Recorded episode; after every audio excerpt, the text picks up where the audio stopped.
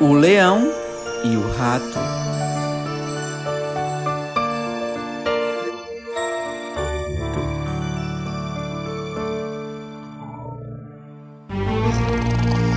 Era uma vez um leão que dormia sossegado, quando foi acordado por um rato.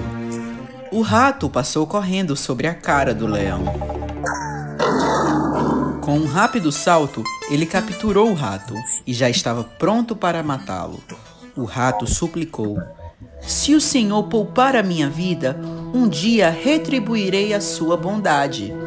O leão achou muito engraçado o pedido do ratinho e acabou poupando a vida dele.